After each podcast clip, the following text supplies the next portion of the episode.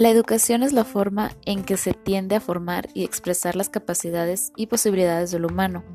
El ser humano se hace en la medida en que forma y desarrolla sus potencialidades en el ámbito individual y social. Actualmente la educación a nivel mundial se encuentra regida por la UNESCO, quien en 1996 consideró los cuatro pilares sobre los cuales habrá de basarse la educación. 1. Aprender a conocer. 2. Aprender a hacer. 3. Aprender a vivir juntos y 4. Aprender a ser.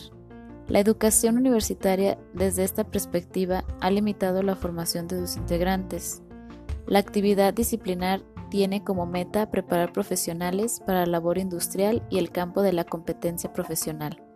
La función que implica la formación ha sido reducida a clases de filosofía, literatura, arte o humanística, pero solo como requisitos a cumplir dentro de los planes de estudio. Ser universitario quiere decir serlo siempre, en la medida en que se forma en la universidad. El universitario no deja de serlo nunca. El término de una carrera no significa haber acabado la formación.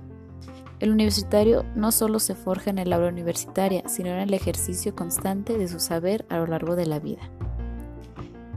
Edgar Morin propone un modo de universidad en la cual se combinen tanto el saber disciplinario como uno no disciplinar. En ese sentido, hablo de una orientación desde el pensamiento complejo. Para el autor francés, el pensamiento complejo está animado por una tensión permanente entre la aspiración a un saber no parcelado, no dividido, no reduccionista, y el reconocimiento de lo inacabado e incompleto de todo conocimiento.